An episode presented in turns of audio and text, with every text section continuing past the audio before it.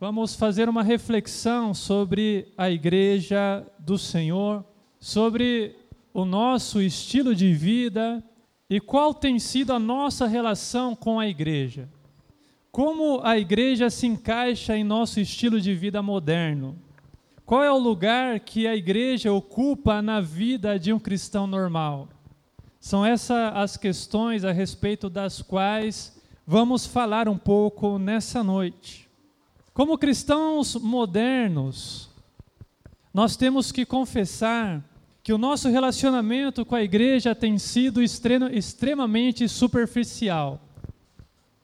O vínculo que nos une à igreja é frágil como um fio de cabelo. É a coisa mais fácil que tem de ser rompido é o nosso vínculo, o vínculo que nos une com a igreja do Senhor. Basta uma palavra atravessada que nós pronto, já rompemos o nosso vínculo com a igreja, já procuramos outra igreja para congregar, ou simplesmente deixamos de congregar, como se fosse a coisa mais normal do mundo nossa participação na igreja se resume, na maioria dos casos, em ir aos cultos aos domingos. Não é verdade? Eu diria que 50, 60, acho que até mais 70% das pessoas que se dizem cristãs, evangélicas, elas só vão na igreja no domingo a vida cristã, o contato delas com a igreja se resume ao culto de domingo. E quando vamos à igreja, o nosso contato com as demais pessoas, a nossa comunhão é praticamente nenhuma. Principalmente quando a igreja é grande, nós mal conhecemos a pessoa que se senta do nosso lado. E a gente acha isso normal. A gente acha normal sermos uma igreja dessa forma. Mas, queridos, a igreja verdadeira do Senhor, ela exige um vínculo muito maior do que esse. A igreja do Senhor deveria ser uma família, e nós estamos bem longe de poder dizer que somos de fato uma família. E geralmente, o nosso contato com a igreja se resume a assistir, a observar. Nós vimos, viemos até a igreja e ficamos sentados em um banco assistindo o louvor, assistindo a pregação, sempre consumindo algo. Sabe, somos consumidores cristãos. A nossa vida com Deus se resume em consumir produtos e artigos evangélicos. Somos cristãos porque ouvimos CDs cristãos. Somos cristãos porque assistimos a programas cristãos, somos cristãos porque compramos livros cristãos. E o nosso cristianismo tem se resumido a consumir e não fa em fazer, não em trabalhar, não em servir ao Senhor. Talvez o que mais caracteriza a igreja moderna seja a falta de comprometimento dos seus membros. Normalmente, nós não queremos nos comprometer com nada que diga respeito à igreja. O nosso engajamento, sabe, o nosso comprometimento é zero, é nulo, é nenhum a gente está sempre tirando o nosso corpo fora. Quando se trata de fazer algo para Deus, quando se trata de fazer algo relacionado com a igreja do Senhor. E por que somos assim? A verdade é que nós não conseguimos encontrar tempo para o Senhor na correria desse mundo moderno em que nós vivemos. Somos literalmente consumidos por um estilo de vida capitalista baseado no consumo e que suga todas as nossas energias. Sabe, isso é uma verdade. O mundo suga de nós tudo o que nós temos a oferecer. Normalmente o que faz isso com a gente é nosso trabalho, né? Quem trabalha menos, trabalha oito horas por dia, trabalha 44 horas por semana e dedica o melhor do seu tempo para o seu patrão. E aí, normalmente, quando você chega na sua casa, tudo o que sobra é o seu cansaço, sabe? E nós tendemos a oferecer para o Senhor aquilo que nos sobra. Oferecemos para o Senhor o resto, quando tem resto, quando sobra. Quando sobra tempo, é para o Senhor, mas na maioria das vezes não sobra tempo. Oferecemos para o Senhor, sabe, é como oferecer ao Senhor uma laranja que já foi chupada. É o que nós temos oferecido para Ele. É só o bagaço, é só o que sobra. Falamos, Senhor, isso é o que nós temos para oferecer para Ti como se Deus se, se contentasse com sobras. E por que é que nós somos assim? Por que é que nós temos oferecido ao Senhor um mínimo? É porque o mundo em que nós vivemos funciona dessa forma. Nós não podemos parar, não é assim?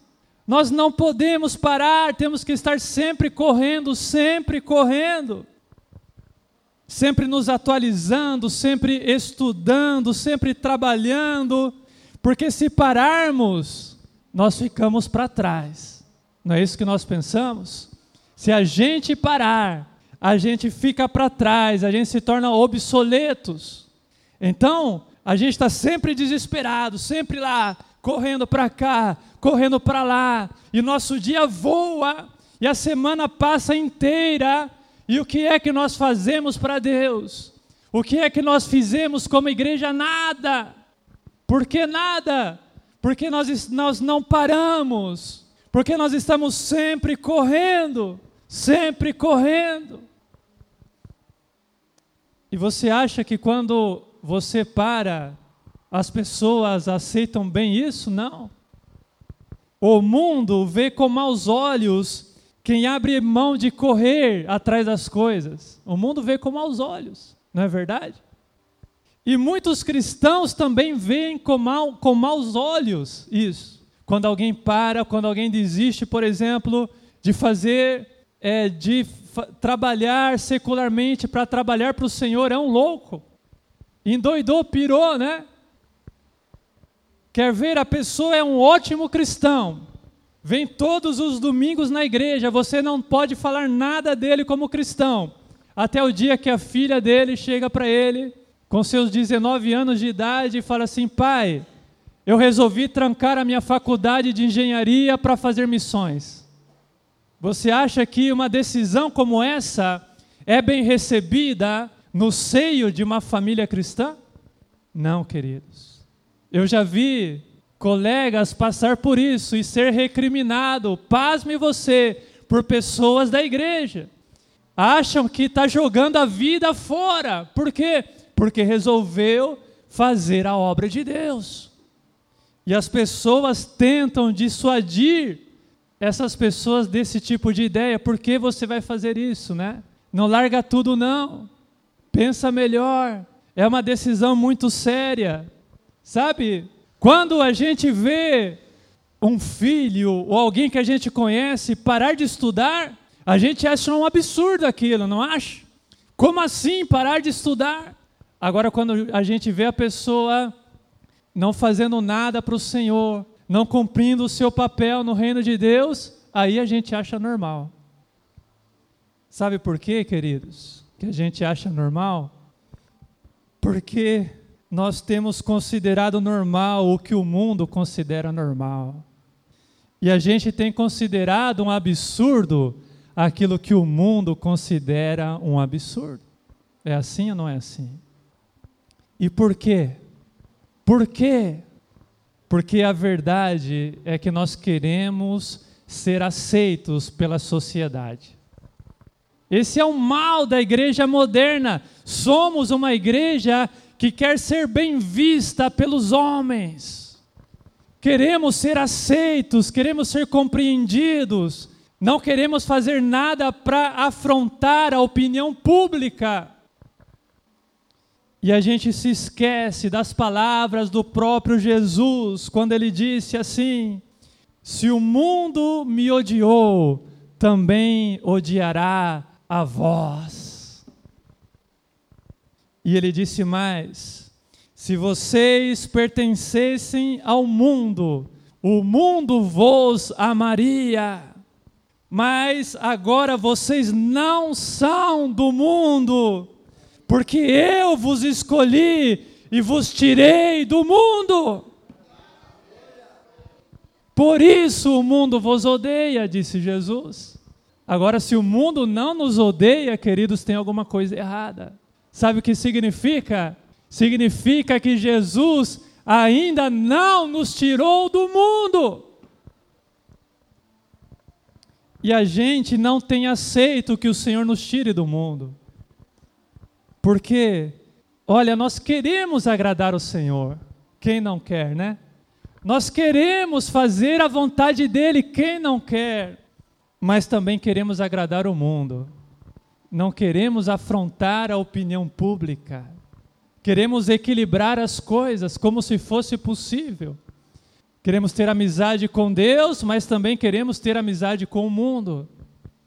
E o apóstolo Tiago escreveu o seguinte lá na sua carta, no capítulo 4, ele disse assim: adúlteros, vocês não sabem que amizade com o mundo é inimizade com Deus? Quem quer ser amigo do mundo, faz-se inimigo de Deus.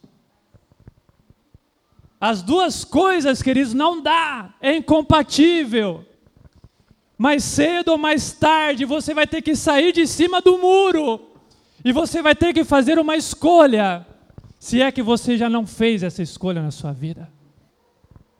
Mais cedo ou mais tarde você vai ter que escolher com quem é que você quer andar, com quem é que você quer ter amizade, com Deus ou com o mundo. O apóstolo Paulo, quando ele escreveu a sua carta a Timóteo, lá no final da carta ele disse assim: Olha, Timóteo, procura vir logo ao meu encontro, porque Demas, amando esse mundo, me abandonou e foi embora. Sabe, a igreja do Senhor está cheia de Demas, de pessoas que por amarem o mundo estão abandonando a obra do Senhor. Estamos sempre adiando, estamos sempre protelando a obra do Senhor para depois. Normalmente dizemos assim: olha, ainda não chegou o tempo de eu me dedicar à igreja. Já ouviu alguém falar isso? Ainda não é hora de eu fazer a obra do Senhor. Eu não senti ainda. Quando eu terminar a minha faculdade, ou outras pessoas dizem assim, quando conseguir um emprego que não me ocupe tanto tempo, não é assim? Quando eu alcançar a estabilidade financeira, quando eu me aposentar, quando isso, quando aquilo, quando aquilo outro, e sempre protelando, protelando, protelando e nunca começando a fazer a obra do Senhor. Era assim que a nação de Israel pensava quando o Senhor os tirou lá da Babilônia. Ficaram lá 70 anos na escravidão e o Senhor os tirou de lá e os levou novamente para o seu território, para a sua terra e o Senhor os enviou para lá com uma missão: que eles edificassem a sua casa, que eles construíssem o seu templo. E o que eles fizeram? Eles deixaram de lado a obra da igreja, deixaram de lado tudo que dizia respeito ao Senhor. E aí o Senhor levantou um profeta chamado Ageu contra aquela nação. E o Senhor falou por meio do profeta Ageu o seguinte: o Senhor disse assim: Este povo afirma: ainda não chegou o tempo de reconstruir a casa do Senhor. E aí o Senhor pergunta: acaso é tempo de vocês morarem em casa de fino acabamento, enquanto a minha casa continua destruída? Aquele povo falava assim: ainda não chegou a hora, ainda não chegou a hora de a gente edificar a casa do Senhor. Ainda não chegou a hora de eu desempenhar o meu papel na igreja do Senhor. E aí o Senhor pergunta para você, mas o seu tempo chegou, né? O tempo de você se dedicar a você mesmo, esse chegou, né? Esse é o ponto. Nunca é tempo para fazer a obra de Deus, mas sempre é tempo para fazer a nossa própria obra. Ou não é assim? Sempre é tempo para correr atrás dos nossos sonhos, mas os do Senhor não. Ainda não chegou a hora. Sabe, nunca vai chegar. Verdade é essa. Nunca vai chegar, você sempre vai adiar. Como escreveu o autor de Eclesiastes, lembra-te do teu Criador nos dias da tua mocidade. Não quando acabar os seus anos sobre a terra, quando se acabar o seu vigor, não. Chega de oferecer esmola para o Senhor. Como disse o apóstolo Paulo, o problema é que todos buscam os seus próprios interesses e não os de Cristo Jesus. É hora de eu me dedicar mais a mim. É hora de eu acumular coisas para mim. É hora para mim, para mim, para mim. E a hora de Deus, quando é que vai chegar na sua vida, querido? Sabe qual que é uma verdade que descreve muito bem a igreja do Senhor nos dias atuais? É que nós, com a nossa boca, dizemos que somos servos do Senhor, mas a verdade é que com as nossas ações nós temos servido a outros senhores. E o Senhor Jesus disse assim que nós não podemos servir a Deus e ao dinheiro ao mesmo tempo. Por que, pastor, que não dá para servir a dois senhores? Jesus disse assim: porque quando você se dedicar a um, você vai acabar menosprezando o outro. E eu pergunto para você nessa noite: quem é que você tem menosprezado? Quem que você tem menosprezado? Na hora de cortar, onde que você tem cortado?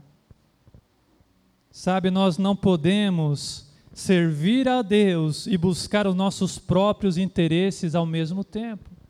A gente tem que fazer uma escolha, queridos, na nossa vida. E a maioria de nós já fez essa escolha. E sabe qual que é a escolha que a maioria de nós fez? Existe um trono dentro do nosso coração. E a gente foi lá e sentou nesse trono. A gente se colocou no ponto central e temos servido a nós e não a Cristo Jesus. Mas é hora de nós descermos desse trono e falar para Jesus: Jesus, este é o seu lugar. Temos servido a Deus com palavras, mas o temos desprezado com as nossas ações. Sabe o que revela isso? Sabe como se percebe o nosso desprezo pelo Senhor e pela sua casa? É porque temos relegado ao Senhor o tempo que nos sobra.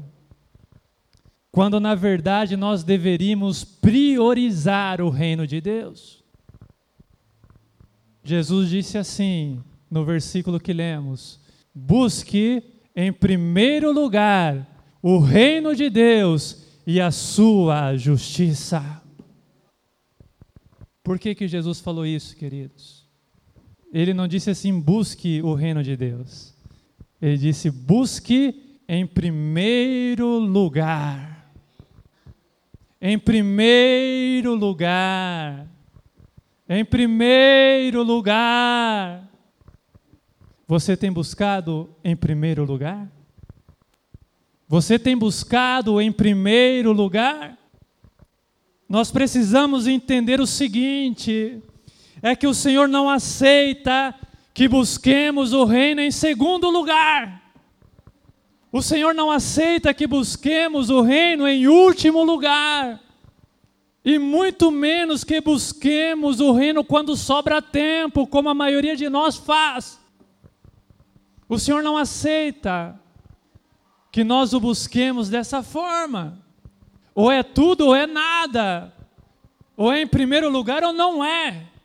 Deus não é um Deus de sobra, querido. Deus é um Deus de primícia.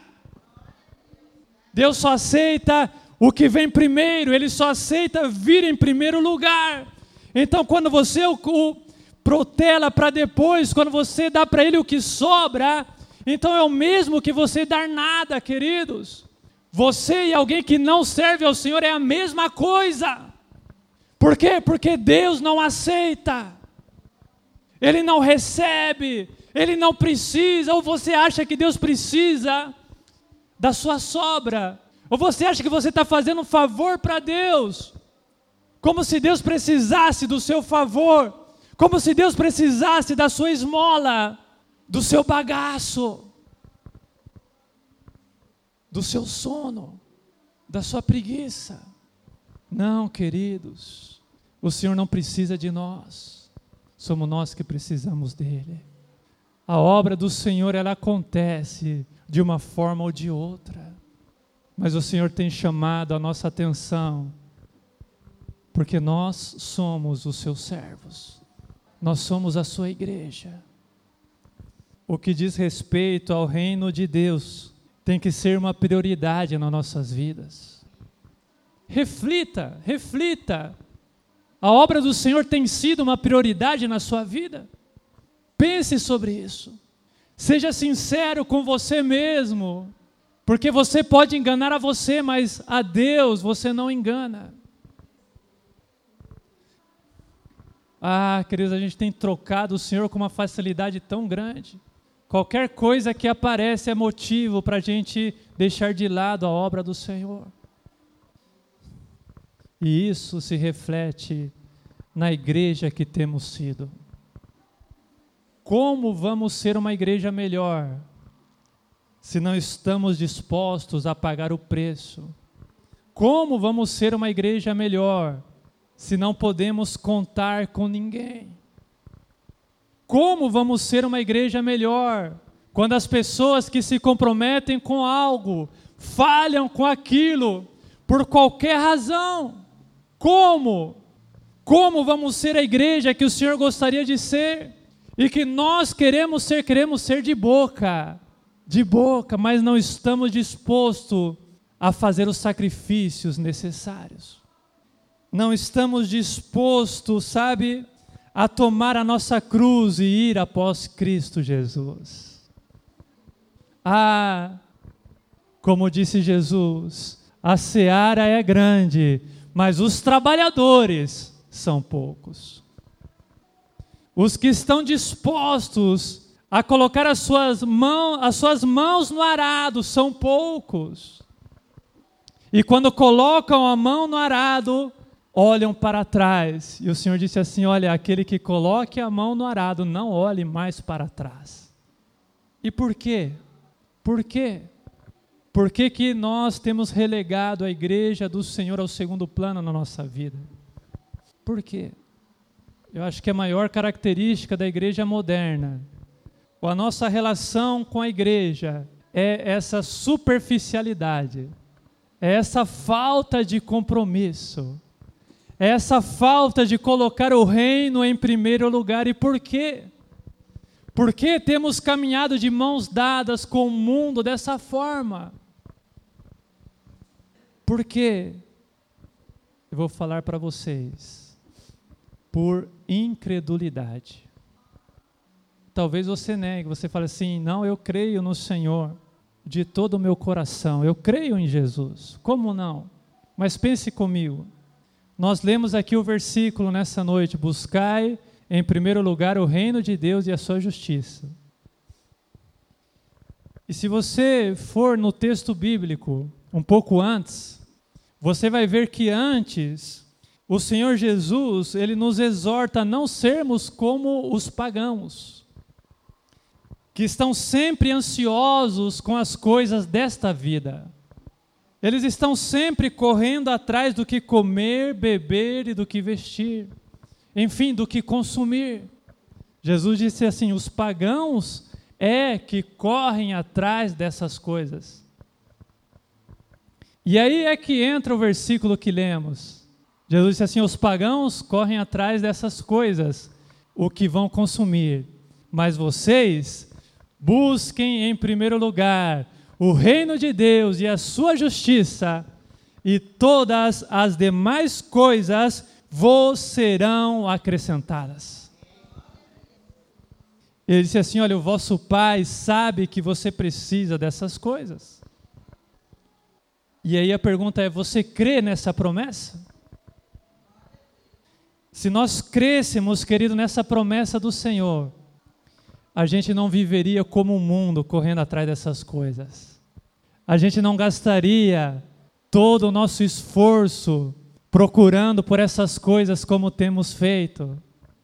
Nossos estudos não viriam em primeiro lugar, o nosso trabalho não viria em primeiro lugar, mas porque vem em primeiro lugar, isso mostra que nós não temos crido na promessa do Senhor, e o nome disso é incredulidade. Nós temos agido como os pagãos. O Senhor diz assim: não andeis ansiosos com coisa alguma, entregue as suas preocupações ao Senhor o Senhor sabe que você precisa disso, querido. Entregue ao Senhor, Ele te conhece. Ele tem a provisão de que você precisa, então pare de correr atrás e corre para Ele. Prioriza o reino dEle. Pare de ser capacho de homens e venha aos pés de Jesus. Coloque o primeiro, em primeiro lugar, o reino de Deus na sua vida. Você precisa tomar uma decisão e não de palavras. Não falar, Jesus, eu creio, eu creio, eu creio. Não, você precisa agir e colocar o reino do Senhor a partir de hoje, Senhor. O teu reino vem em primeiro lugar na minha vida a partir de hoje, Senhor. A partir de hoje eu vou parar de oferecer o meu bagaço para ti, a minha sobra para ti. Não, eu vou oferecer para ti o meu, o meu melhor. O que sobrar para os homens, o que sobrar para o resto, mas o meu melhor é para ti, Senhor. Sabe outra prova de incredulidade da nossa parte? É que nós temos depositado todas as nossas esperanças nesta vida, como se Jesus jamais fosse voltar. Não é uma verdade também? Isso não caracteriza a igreja moderna? Olha, eu acho que nada caracteriza mais a igreja contemporânea do que isso. Somos uma igreja que já não espera mais a volta do Senhor Jesus. A gente se esqueceu, como diz a palavra, que nós somos peregrinos nessa terra. A gente se esqueceu que o nosso galardão está nos céus. Ou a gente se esqueceu, ou a gente parou de crer nessas coisas. Vamos ficar em pé? Glórias a Deus. Ou a gente se esqueceu, ou a gente parou de crer que Jesus está voltando. Feche seus olhos. Tenho certeza que o Senhor falou com você nessa noite. E o Senhor me manda perguntar para você nessa noite: quando é que isso aconteceu na sua vida? Logo você, logo você que antigamente suspirava pela volta do Senhor, logo você que priorizava em primeiro lugar o reino do Senhor na sua vida. Quando é que isso aconteceu? O que, que aconteceu para você mudar? Logo você, que trabalhava para acumular tesouros no céu, Logo você que cantava Maranata, ora vem, Senhor Jesus. Quando foi que você começou a se concentrar tanto nessa vida? Quando foi que você começou a enveredar por esses caminhos que você tem seguido e que tem te afastado de Deus? Quando foi? O Senhor tem você nas palmas da mão dele. Ele não se esqueceu de você. Ele tem cuidado de você. Tire a ansiedade do seu coração e dê uma chance, dê um voto de confiança para o Senhor, porque é Ele quem cuida de você.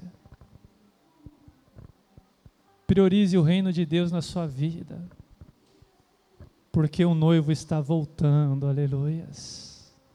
Porque o noivo está voltando.